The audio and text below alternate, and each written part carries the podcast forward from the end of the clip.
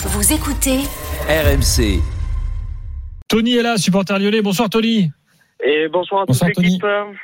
Bon, euh, toi aussi tu parles de maintien ou tu crois pas encore?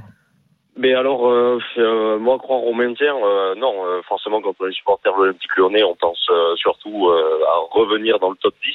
Ah voilà. Euh, après, euh, voilà, moi, la petite info hein, en plus là que, que j'ai à donner, euh, c'est qu'il y a le, le patron, euh, en- en- entre guillemets, du sportif qui est parti en formation, euh, euh, préparation mentale. Donc, je, je pense que je pense que tout le monde a Chéroux que la, le, euh, euh, j'ai plus son nom, j'ai malheureusement plus son nom. C'est un monsieur qui a été mis par euh, Textor. Ah, monsieur Cucci? Voilà. euh, alors c'est pas Kouchi, c'est euh, c'est son euh, juste en dessous. euh, Ah d'accord, euh, très bien. et, et donc il est parti sur euh, sur une formation de préparation mentale. Donc ils ont forcément soulevé que la, le problème était mental et pas footballistique euh, à Lyon. Hmm. Et, euh, et, de, et de ce fait, je pense qu'ils sont en train de dépolariser un petit peu ben, les objectifs qui, euh, qui sont normalement ceux de Lyon de finir dans un top 5. Aujourd'hui, le fait de mentionner euh, un maintien ou de mentionner euh, des, points urgents pour sortir de cette zone-là, c'est aussi une manière de ben, de, de- d'écarter un petit peu les joueurs de cette pression qui doit avoir dans le vestiaire et qui doit pas être euh, positive pour la performance, ça c'est sûr. Bon voilà, vous voyez, tous les supporters lyonnais ne sont pas euh, là à se dire on joue le maintien. Ils espèrent encore revenir, euh, revenir plus fort.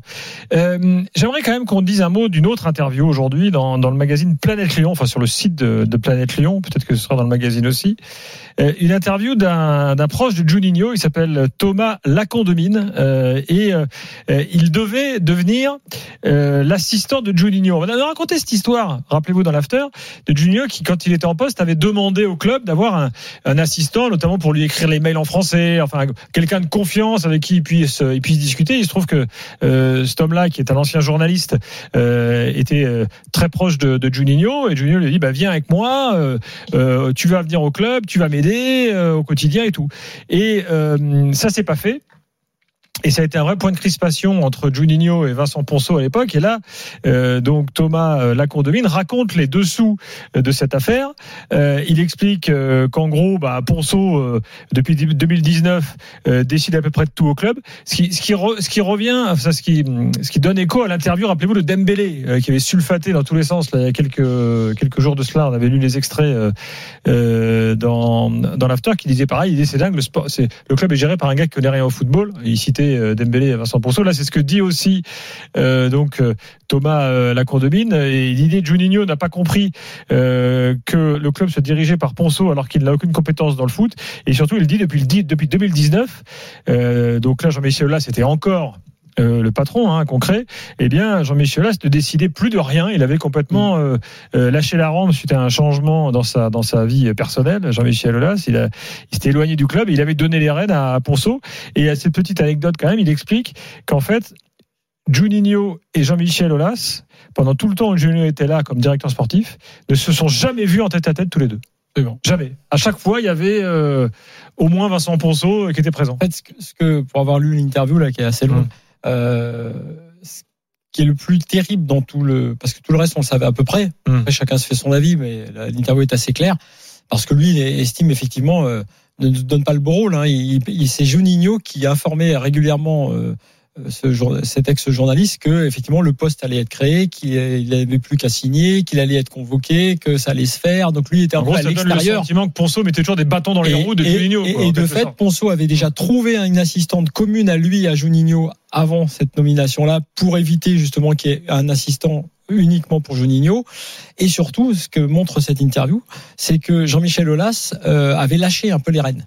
C'est-à-dire que Ponceau validait euh, tout, et même quand on disait c'est Aulas qui a validé, Ponceau rappelait, notamment pour l'emploi de ce, ce- ce jeune homme, en lui disant, euh, bah, en fait, c'est validé, mais euh, en fait, on va pas le faire. Il a reçu Mm. un entretien d'embauche, et derrière, il a, il a estimé que ça, pouvait- ça ne pouvait pas se faire. Et autre chose, à un moment donné, vu la tournure des, des événements, euh, Thomas Lacondemine a, c'est Thomas son prénom? Ouais. Ouais, il, a- il a envoyé un, un message à Jean-Michel Aulas en lui disant, écoutez, là, il y a- un souci parce qu'on se comprend pas bien. Et il a voulu parler directement à Aulas. Et là, immédiatement, c'est Vincent Ponceau qui l'a rappelé. C'est-à-dire qu'Olas disait à Ponceau, tiens, il y a machin qui m'appelle, rappelle-le. Bref, c'est Ça Ponceau veut qui dire gérait le club à déléguait à 100%. Ponceau. À Ponceau à 100%. Donc, non, mais c'est quand même une réalité, puisqu'on a toujours dit, ouais, c'est quand même Olas, toujours le boss et tout. Mm. Quand on disait que depuis quelques années, et en Bah, date, pour le recrutement correspond. d'un assistant qui délègue Non, mais pas à, que ça. hein. à Ponceau son pouvoir, Ah, mais- euh, c'est pas, on Non, parle non. pas de, Non, non, on mais parle quand je- pas de, non, mais quand de- je- de la vente du club à Textor. Non, mais quand Oui. Et Juninho, on parle pas non plus de recruter un cadre supérieur. Non, moi, je- non, moi, non. je- moi, ce que Mais j'ai quand Juninho, évoque lui sur toute la durée, parce que c'est ça qui est intéressant, c'est le lien entre Thomas Lacondemine et Juninho. Ils étaient très proches. Et Juninho se plaignait pas très de ne proches, pas ils se sont avoir. pas vus pendant 10 ans. Ils se sont Ouais, bah, retrouvés. en l'occurrence, en ils 2000, étaient en contact permanent. Écoute, bon, moi, moi, j'ai trouvé, hein. moi, trouvé Moi, je que pense- ça, en ça fait- témoigne de la solitude totale de Juninho, parce que Aussi, si aussi. le seul point d'ancrage de. Juninho à Lyon, c'était ce journaliste qu'il avait, avec certes, il avait des bonnes, des bonnes relations. Enfin bon, il le dit lui-même, hein, il, il se, quand il décrit leur, euh, leur, leur relation, c'est pas une relation continue, régulière, Mmh. euh, profonde, etc.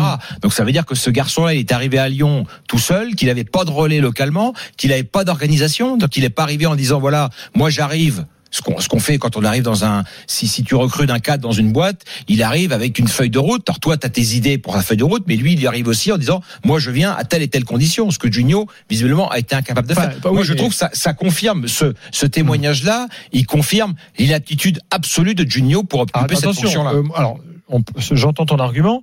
Moi, je le, je le vois aussi différemment. C'est-à-dire que moi, j'ai l'impression qu'en interne, personne n'a aidé non plus Juninho à Ça, se c'est mettre dans ses vrai, fonctions. c'est vrai aussi, c'est vrai aussi, c'est vrai aussi. Bon, bah voilà, tu débarques. C'est sûr que si tu vois que tu sens que ton plus proche euh, euh, supérieur hiérarchique, en l'occurrence Vincent Ponceau, est toujours là de mettre des bâtons dans les roues, euh, bon, c'est compliqué. Oui, mais eh, moi, je, moi, je, enfin, je crois pas, Gilbert. Je, je, j'ai pas, j'ai pas vécu ça de l'intérieur, mais Hmm. je vois pas pourquoi, a priori, Ponceau aurait eu euh, à, à Bah, il y avait, avoir il y à avait faire cl- il y avait clairement une concurrence Ah, sur certains, sur le domaine de compétences des- de, de chacun. A- Apparemment, Vincent Ponceau quand même souhaitait Hum. aussi avoir De pouvoir, qu'on élargisse son voilà son, son périmètre au football puisqu'il s'est fait nommer directeur du football. C'est l'un d'ailleurs des, des soucis pour tout le monde Ouais, qui ouais, dit ouais. bon. Et en l'occurrence, Juninho, moi, je conteste totalement l'idée qu'on- que j'entends et qu'on a encore entendu, que vous avez dit encore, que vous dites pardon, il y a encore cinq minutes, il connaît rien au football. C'est- ça fait 15 ans, je sais pas combien de temps il est à l'OL, ça fait Hum. 15 ans ou 15 ans ou 20 Non, ans qu'il est que- aux côtés d'Olas à l'OL. Oui, Euh, voilà, il a, il, Non, il mais- connaît, il connaît le football Stéphane. aussi bien que toi, Florent, aussi Non, bien que moi, et aussi bien que Gilbert. Et de l'intérieur, il était dans les négos. pas ça que les gens contestent. Alors, voilà. Alors, qui, qui, qui, qui soit pas l'homme c'est à savoir. compétences terrain. Oui, mais, mais, mais- c'est pas, c'est pas ce qui, c'est ce qui est demandé à un directeur général de club. mais Mais non. Stéphane, mais non mais Stéphane, ce que, ce que montre tout ça, c'est l'inorganisation de ce club terrible, alors qu'on n'imaginait même pas ce que c'était là depuis 2019. T'as un président, qu'il est ponceau, et même s'il connaît le foot plus qu'on ne le dit, tu as sans doute totalement raison, mais qui a déjà un périmètre très large, hein, financier, administratif, etc. Et que tu aies ton autre hum, jambe, qui soit le sportif, qui est très important quand même dans Ouais, un club, qui soit géré peut-être par quelqu'un de plus compétent que Juninho, tu as aussi raison, aussi peut-être Dans un club mais historiquement qui a jamais eu de directeur sportif. non, non, mais là, en Non, mais je rappelle que les mais- grandes années de Lyon, les sept titres de champion de Lyon, c'est sans attends, directeur sportif. là, tu, là, tu Il y a as un mis, homme de là- football qui est Bernard. Lacombe, Oui. mais il n'y a pas de directeur sportif mais là, tel qu'on l'entend euh, dans, dans notre Là, tu as une organisation qui semble être mise en place, si on peut Mmh. considérer qu'elle est mise en place, où tu dis, bah écoute, je vais confier le pouvoir sportif à un directeur sportif qui est Juninho, et je et, et le pouvoir, le reste, c'est-à-dire tout le reste, et c'est énorme, euh, administratif, financier, etc., à Vincent Ponceau. Très bien, pourquoi pas Après, on peut dire l'un est pas compétent, machin. On décide de donner une, euh, de- d'aller rogner sur le périmètre du foot, de donner le titre qu'il a sans doute souhaité, puisque, enfin, euh, oui, qu'il a accepté, en tout cas Vincent Ponceau, pour dire directeur du football, et lui-même pendant tout ce temps-là. c'est une dé- ça Ouais. c'est une débilité, c'est un Non. anglicisme parce que directeur de football Ah, c'est d'accord, en Angleterre. Ce que je veux te dire, c'est que Juninho a raison en tant que directeur sportif, et même si c'était un autre directeur sportif, même si c'était Florent Ghisolfi qui est très compétent, il aurait sans doute raison de prendre ombrage du fait que je vois zéro fois en one-to-one mon président. On m'a fait venir pour gérer Ouais, sportif, et j'ai mon directeur financier administratif qu'on m'avait présenté comme tel quand je suis arrivé, qui dit, bah non, parce que moi je veux valider et regarder tous les, tous les trucs que tu fais, et même prendre le titre de directeur du foot. Mais, je trouve mais quand même Florent, que dans leur si regard, c'est lunaire. Non mais moi je suis d'accord avec toi. Bon, je, je partage ça. Mais si en même temps Juninho, euh, quand on parle de recruter un assistant. Là, c'est quand même le recrutement Mm. d'un assistant de Juninho. On parle de ça. Hein. Euh, et quand on voit le process, le profil de la recrue, le process d'où il vient, euh, je, moi, ça m'inquiète pour Juninho. Mm. Tant que j'aurais pas vu Juninho en poste ailleurs et montrer, ses, et montrer ses compétences Ouais, aussi D'accord. et il est sans doute. C'est toujours, c'est toujours un triptyque le foot. C'est le bonhomme, le bon endroit, le bon moment. Alors, était-il le bonhomme? Moi, j'ai un doute. Était-ce le bon endroit? Là, il n'y a pas de doute, puisque la relation est. Était-ce le bon moment? Certainement pas, parce qu'il est effectivement arrivé dans une pétodière. Ça, il n'y a pas de doute. Il a, il a 10 000 Mais c'est circonstances marrant que tu vois, à faire tu vois le problème Juninho, Juninho. peut-être un, et Mais pas le problème de la- du du club. de l'assistant, Ah, mais- elle est, on est- j'ai l'impression d'être, euh, d'être à l'US Alonso pour le recrutement Donc- de la, donc- la patronne de la Oui, mais buvette. donc c'est quoi. pas C'est- oui. Non, mais ne voir que le problème Juninho, c'est bizarre. C'est le problème d'un club, d'un immense club qui est géré comme quand même Mais quand bizarrement. t'es DGA d'un club comme Eponso et que tu vois que le directeur sportif te sollicite pour ce type de recrutement-là, je, je, je, sais, je sais pas ce qui s'est passé entre les deux, mais euh, moi je serais inquiet. Je me dirais, mon directeur sportif, il est, il est pas, il est à côté, il est pas dans son rôle, il est à côté de la plaque. Il parle aussi à un moment donné, il dit, euh, il dit, euh, Juninho, il a voulu que les tous les salariés du club et c'est très généreux. On voit bien, on Et- voit bien que prime. on voit bien que Juninho est une est une belle personne et quelqu'un de généreux et on l'entend sur RMC. Dirais, on n'a aucun doute là-dessus. C'est pas le débat. Le débat, c'est la compétence au poste et, et de se dire que est-ce que c'est le boulot de de de, de Juninho, par exemple, de dire il faut mettre une prime euh, pour le staff ou je sais pas quoi. Je je je, je suis pas sûr que ce soit de ce niveau-là. C'est pour- C'est ce qu'on attendait à ce moment-là dans l'histoire de l'OL, d'un directeur sportif du standing supposé de Juninho.